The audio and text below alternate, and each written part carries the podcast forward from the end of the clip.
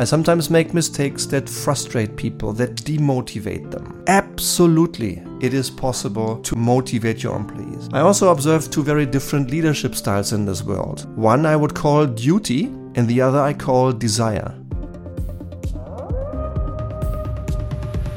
Stefan, is it even possible to motivate people? This is one of the most frequent questions I get asked whenever I work with leaders of any seniority on topics of strategy, leadership, or change. Is it even possible to motivate people? And with this question that maybe you asked yourself or you have others heard asking as well, with this question, it's my pleasure to say a warm welcome to you to today's Leitwolf podcast entitled Motivating Others. Is that even possible. Now, looking at leadership, in my view, in my experience, people expect three fundamental things from you. You, as the leader, are expected to give them orientation, motivation, and the feeling of connectedness. So, motivation is very, very central to leadership in general. And here is my view on this topic. In fact, this topic has been debated. There are also leadership experts who say no, you cannot motivate others. I politely, yet decidedly, disagree with this. I have three components of leadership and motivation that I would like to share with you. Number one, employees do have a basic motivation. They are motivated anyway. That's why they come to work every single day. In my experience, almost anyone coming to work wants to do good work. Maybe with very, very few exceptions. When I think about my 30 years in three different companies, in three big blue chip companies, highly professional, there was maybe one or two examples that crossed my mind when I f- I wasn't completely sure whether people have that foundational basic motivation. But everybody else does. And if I cite Paul Polman, who has also been our guest here in the Leitwolf podcast twice already, when we talked about accelerating sustainable change, and earlier on in 2019, when Paul was my guest and we talked about trees and leaders, so this his key secrets of strong leadership, he said, "You know, Stefan, when we talk about courage, when we talk about systemic leadership and criticism, he, Paul, said, very often when I criticized individuals, I was almost always wrong. Yeah? And I share the same experience. When when I criticized people, then oftentimes the mistake was not in the individual, but it was in the system that we have put around individuals. So I'm convinced of point number one regarding motivation. Employees do have some both some basic motivation anyway. Point number two, stop demotivating them. I don't know how you see yourself, how honest you are, how reflected you are, how strong you are. Maybe you're an outstanding leader. I just admit that at times, despite my best intentions, I do make occasional mistakes. I sometimes make mistakes that frustrate people, that demotivate them. Never on purpose, but I'm human, so I do make mistakes. And it's interesting for me, and interesting um, statistics I once read about leadership said 93% of all leaders deem themselves to be very strong leaders, but they only deemed 37% of their bosses to be good leaders. I find this a little funny because to me it also suggests that some of us, self included, we may have white spots at times. And I think we do have white spots at times. We sometimes are not fully aware of all the implications of our own behavior on others. And I admit, I just sometimes make these little mistakes. I sometimes do things that demotivate others. And my second point on motivation is stop demotivating others.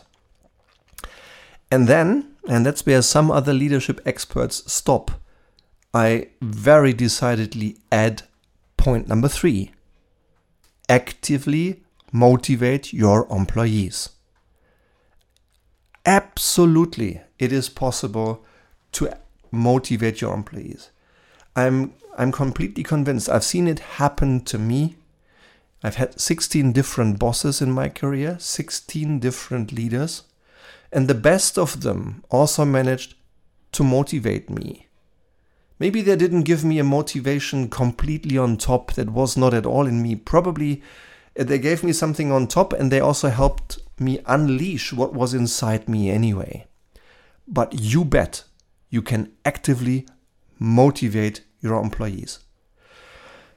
I also observed two very different leadership styles in this world. One I would call duty, and the other I call desire. There are leaders who push their organizations, who command, who control, who tell people what to do in sometimes very decisive and decided, sometimes even dominating tones of voice. And I'm not naive. These styles work, at least temporarily. And I see these other leaders who don't push their people, who don't want to create duty and obedience, but they want to create desire. They want people to burn for what they do. They want people to really be inspired, uh, motivated from within rather than obeying to the outside world. And I'm a passionate believer in that second style of leadership, all around desire. Yeah. So there are ways how you can move people from duty to desire. And one of them is, for instance, asking instead of talking. Asking people for their own best solutions rather than telling them what to do.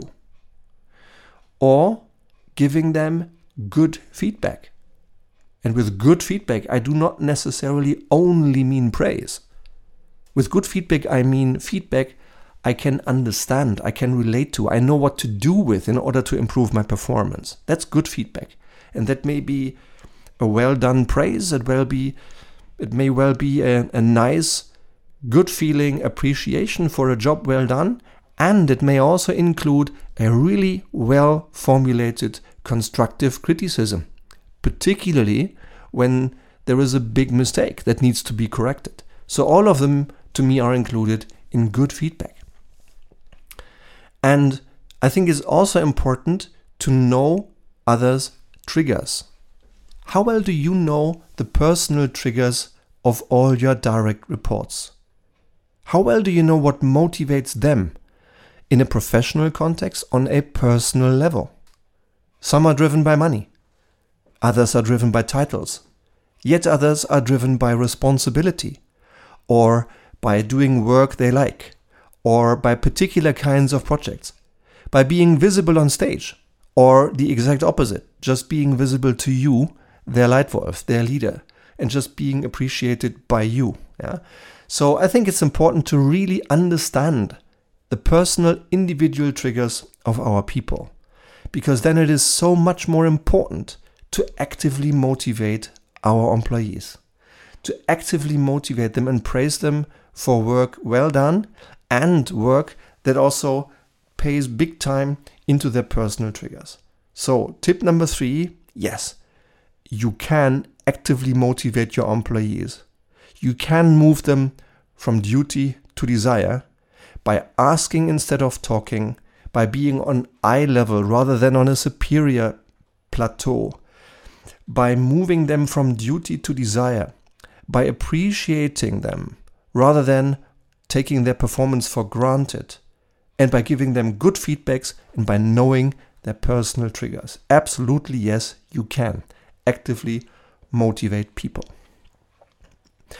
Now, If you would like to get deeper into this, if you would like to learn leadership, if you'd like to quickly and within just one year learn, understand, use, and practice the most impactful tools of leadership around the six topics that you really need to master, then feel welcome to join the new Leitwolf Academy.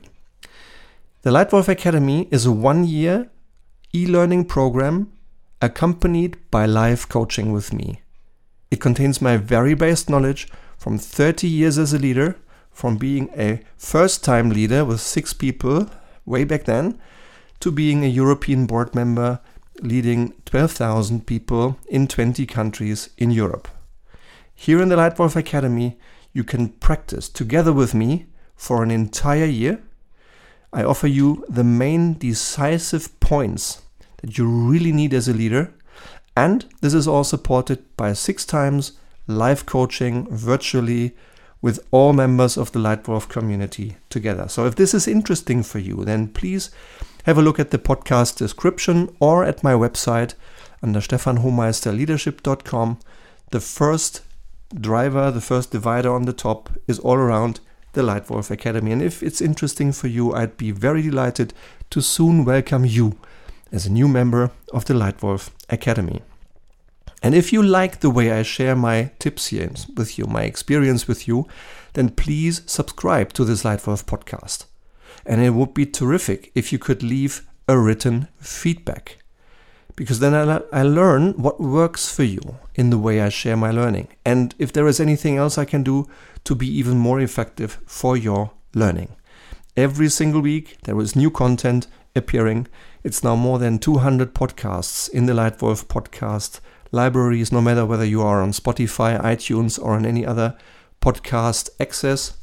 And it's a group of more than 10,000 people downloading regularly every single month. People in 40 countries on all five continents. So if you like it, please subscribe let me have your feedback, and I thank you very much for your time today. Looking forward to next time. Thank you very much. Your Leitwolf Stefan.